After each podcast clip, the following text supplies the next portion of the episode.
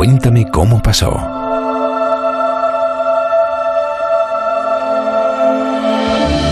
Recientemente tuve la oportunidad de ver la obra Via Crucis de Unceo representada de una forma muy peculiar, con teatro chino de sombras. Y esta sorprendente y arriesgada puesta en escena se debe a Enrique Bustos, director y creador de la misma, que nos acompaña hoy. Buenas noches, Enrique. Es un placer recibirte en La Rosa de los Vientos. Buenas noches. Eh, igualmente, para mí también es un placer estar con vosotros. Bueno, aunque luego vamos a hablar un poco también del autor y de los actores que interpretaron esta obra, mi interés sobre todo es eh, charlar contigo, pues eh, porque sí que eres un experto en España y no sé si también hay de nuestras fronteras de este tipo de teatro de sombras. ¿Por qué mm, te ha calado tanto? ¿Por, por, por qué eh, te llega tan dentro que, para ti es una forma de, representar, eh, pues de cara al público, estas obras de teatro, esta forma tan, tan especial? Bueno, pues la verdad que tuve la suerte de trabajar en, Japón, ¿no? Con, con, nuestra compañía de teatro La Zaranda, y entonces allí tuve la oportunidad de hacer un taller de teatro de los que yo voy haciendo asiduamente por muchos sitios, ¿no? En el que trabajé con un grupo de música antigua de allí de Japón, pero que hacían música antigua eh, mm, eh, occidental, y un, ensemble musical.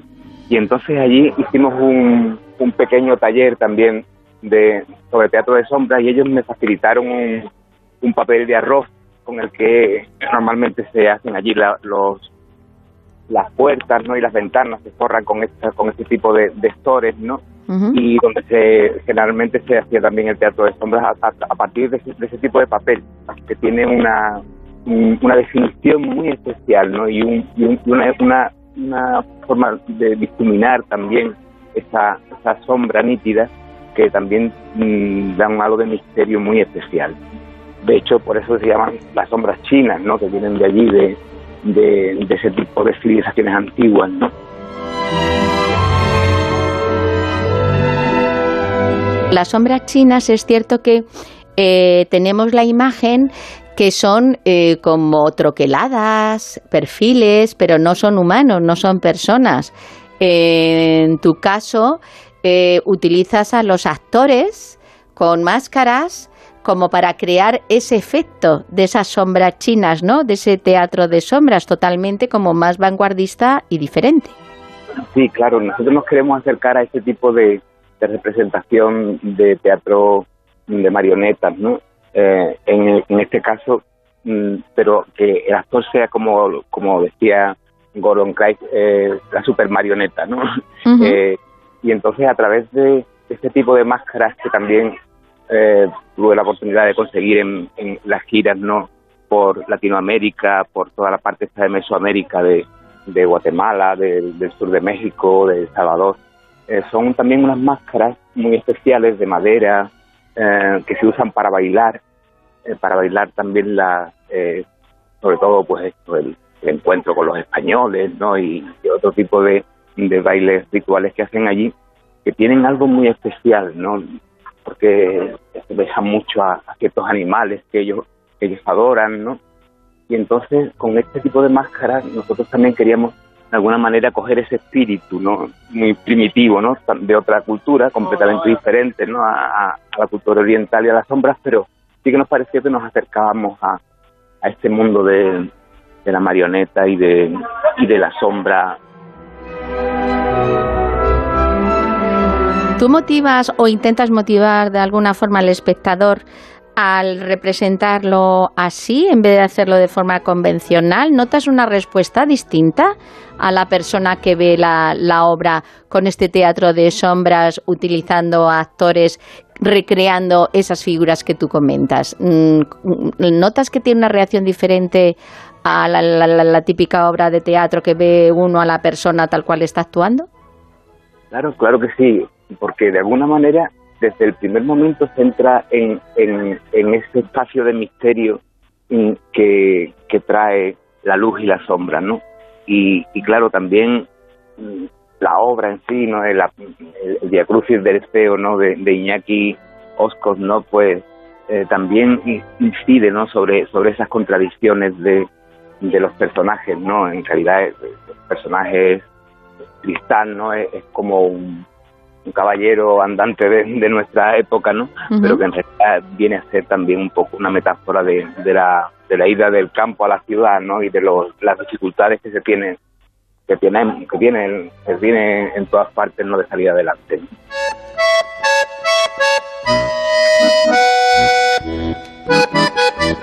Tú formas parte de la compañía La Zaranda, que creo que se fundó en 1978 en Jerez de la Frontera, y, tú, eres, tú, eres, de allí. Eh, ¿Desde cuándo colaboras con ellos? Y, no sé, que lo he mirado por ahí, si es cierto que ahora se, se denomina teatro inestable de ninguna parte. Así es, así es, sí. Sí, mm, la verdad que llevamos muchos años trabajando juntos. Yo llevo ininterrumpidamente desde el año 89 eh, que yo era muy jovencito, pero ya la compañía había empezado hace tiempo. y, y, sí que hemos recorrido muchos lugares ¿no? de, todo el mundo, ¿no? solamente de Latinoamérica, sino también de, de África, de, Europa. Y, y entonces, pues por eso un poco no ser de ninguna parte, porque en realidad nuestros maestros mm, mm, al principio, pues sí que éramos como el, ladrillo de la aldea, ¿no? Eh, y enseñarás el mundo, ¿no? Pero como, pero con el tiempo hemos ido encontrando maestros en todas partes, ¿no? Y, esto también nos ha ido enriqueciendo y de alguna manera es una manera de, de hacer homenaje a, todos los sitios por donde vamos pasando, ¿no? Intentando ser un poco de, de cada sitio. O sea, que, que, en el fondo es un poco como eh, la respuesta a que llevéis tantos años, ¿no? Representando obras diferentes, con influencias de culturales de, de todos los lugares que, que, visitáis, porque desde 1978 hasta aquí ha pasado unos cuantos años. Muchísimo, muchísimo tiempo. Y de alguna manera es como, como un matrimonio, como una familia prácticamente, porque somos todos mm, del mismo lugar, ¿no? todos nacidos en el mismo pueblo y llevamos tantísimos años juntos que formamos casi una familia. ¿Has notado que habéis ido evolucionando vuestra forma de crear y conectar con el público desde que tú empezaste en el 89 hasta ahora? Sí, claro, ha habido un, cambio importante. Lo que pasa es que es cierto que cuando yo empecé a trabajar en la zaranda empezaba a, a descubrir un lenguaje que, se ha ido desarrollando y, de, alguna manera mm, de alguna manera haciéndose muy mm, muy reconocible no y, entonces pues sí que ha habido una evolución hacia hacia un lugar mm, más más comprensible no más para, para el gran público.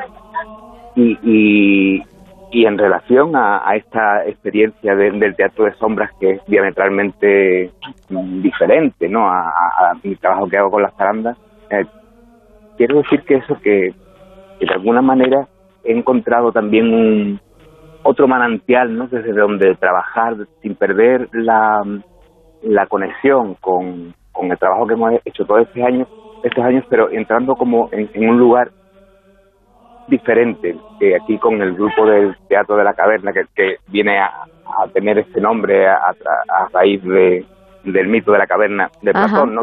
que hablaba de, de, las sombras ¿no? y del aprendizaje ¿no? que se tiene a la luz del día. ¿no? si viviéramos siempre en, recluidos ¿no? y solamente contemplando las sombras, pues nos perderíamos gran parte de, del conocimiento que, no, que nos brinda la luz. ¿no?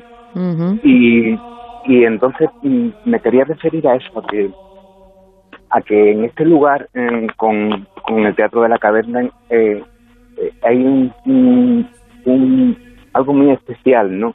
Eh, que, que se entronca con una parte de mí también que es desarrollado paralelamente a mi trabajo en, en, la escena, que se acerca también mucho a, la liturgia del, del gregoriano y a, a ciertos ciertos factores eh, musicales no y, y, que hacen que, que hayamos tenido una cierta unidad en el grupo tan grande que somos personas de, seis actores en este caso.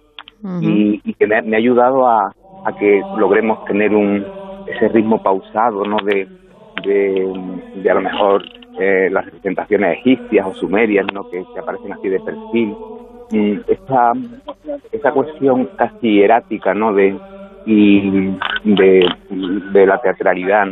O sea, que buscas mucho, eh, pues eso, en, antropológicamente, ¿no? Con, los antepasados, desde que estás diciendo el tema de, de la caverna, ¿no? Desde que casi incluso eh, cuando tú te metías en las, en las cuevas, claro, plasmabas las, las manos y era tu forma de comunicarte, era tu forma también de conectarte con lo espiritual. Tú has hecho referencia al, al gregoriano y, y gracias a una amiga común llamada Marta, yo sé que eres un experto en canto gregoriano, que también sabes mucho de teología.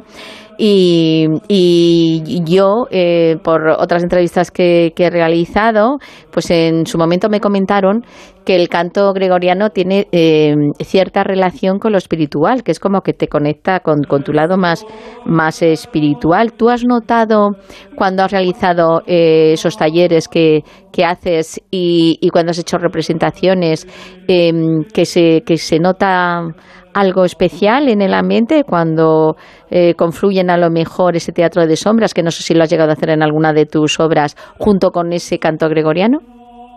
Sí, sí, por supuesto que sí. es que además eh, concede unidad, ¿no? que es, algo muy importante para, para el trabajo grupal, ¿no? Y, y, para también para la espiritualidad, ¿no? Porque porque el sentido de, Mm, de, lo espiritual cuando cuando se hace en, una celebración, cuando se, se consigue eh, unir no las, voluntades de, un grupo humano, es cuando realmente esa esa presencia no espiritual se, se, nota de una forma más mm, más poderosa, ¿no?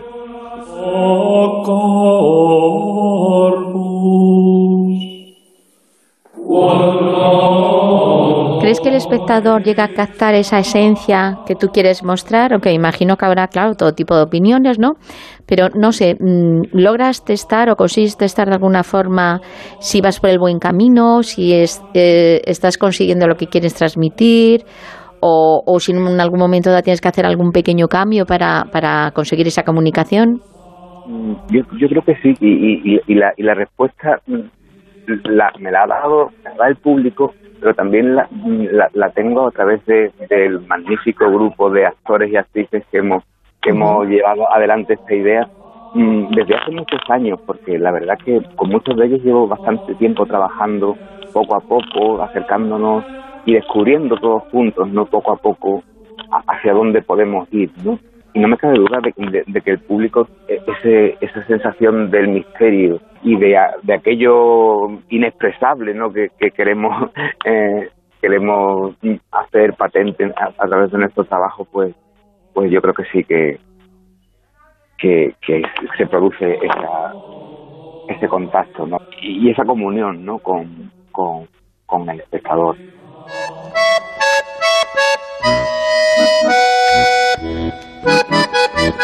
¿Cómo se sienten los actores representando teatro de sombras? Porque claro, ellos llevan las máscaras, eh, la tela de arroz que tú comentas, además eh, tenéis ahí una fusión, una puesta en escena muy cuidada, los sonidos, la música, eh, los tiempos de cómo van pasando unos y otros. Pero claro, esa tela de arroz te separa de los espectadores, no.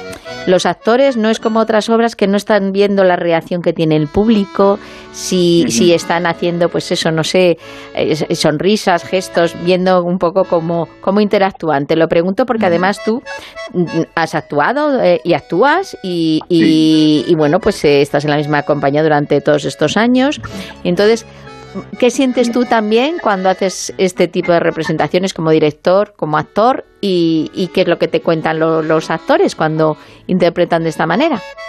Sí, la verdad que, es que la, pantalla de arroz eh, es, justamente como, como si fuese una piel, ¿no? se siente perfectamente lo que ocurre al, al otro lado. También ten en cuenta que nosotros trabajamos mucho con unas máscaras que, que hacen que la visión sea muy limitada. y, en, y en este caso, que además hay que mantener con una mm, percepción muy, eh, muy severa ¿no? El, el, perfil de las imágenes, ¿no? Eh, pues entonces la, la movilidad y la, y, y la visión es, muy, muy corta para, para no solaparse unas, unas sombras con otras. ¿no? Y, entonces, claro, el, el actor trabaja con unas limitaciones muy grandes, muy grandes.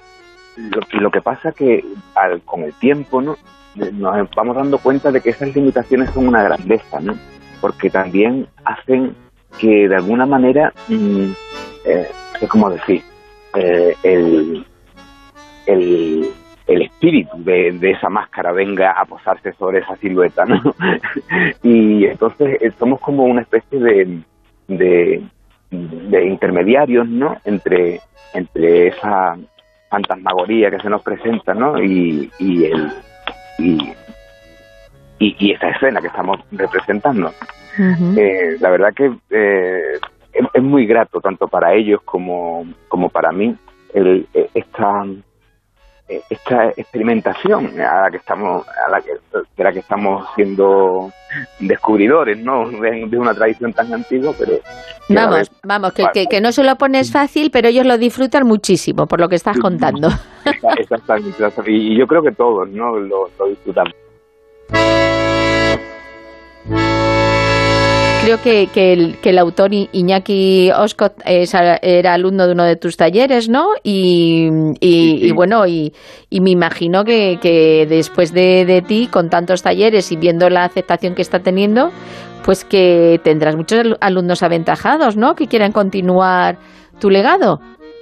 Sí, bueno, y sobre todo queremos, eh, porque Iñaki también eh, escribió para teatro de, de títeres y y queremos de alguna manera consolidar esta esta idea no esta esta búsqueda en, en proyectos posteriores no también de, con la mano de, de, la mano de Iñaki y, y, y profundizando un poco más no en, en, esta en esta experiencia no que, que ya te digo tenemos la oportunidad de estar ahora en, en la sala Tribueñe los días 22 y 23 de octubre Ajá. y luego el 29 y 30 y a las 7 de la tarde, que es un espacio también muy especial que hay en Madrid, allí en, el barrio de Ventas, eh, donde hay una tradición también de, de flamenco, de, de, Lorca, de Valle Inclán, de, todos los, los grandes mitos así de, de, la cultura y de la tradición española y que, y que me parece maravilloso que nos hayan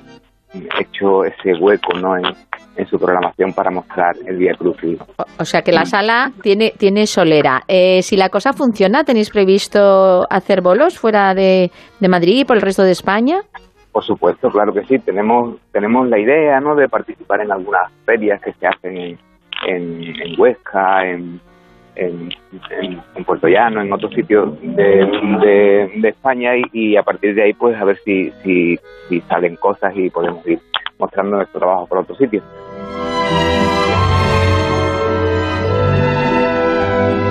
Bueno, Enrique, muchísimas gracias por contarnos tu especial visión del mundo teatral y de verdad que me parece eh, vuestra apuesta súper original y valiente. Muy bien. Eh, mira, si quieres, si, si, tienes un segundo, me gustaría uh, leerte uno de los comentarios de uno de los actores, del último actor que, que se incorpora a la compañía en una de estas veces que nos, nos pasamos información unos a otros. Vale. Que, que un comentario que le hacía de, de, los ensayos, ¿no? Uh -huh. Decía, eh, el, el, lugar de ensayo, ¿no? dice, lo sentía como un espacio de paz y de necesidad de sentir con detalle y de entender lo que allí había y hacíamos, lo que era. Además, lo trabajábamos y nos tratábamos con mucho cuidado.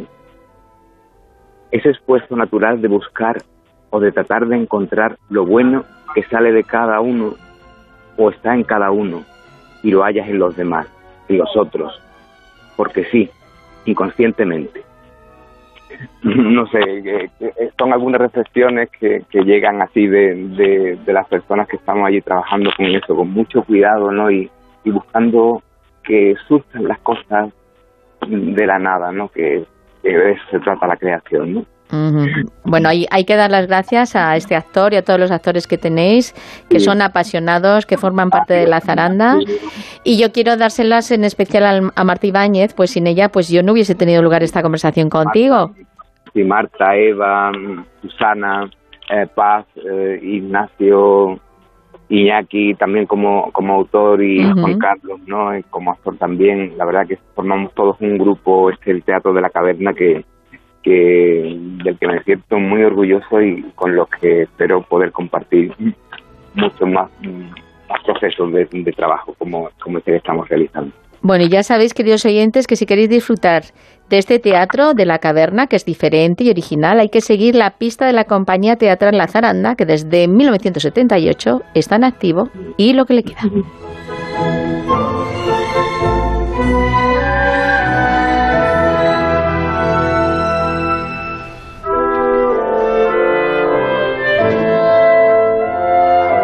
En Onda Cero, La Rosa de los Vientos.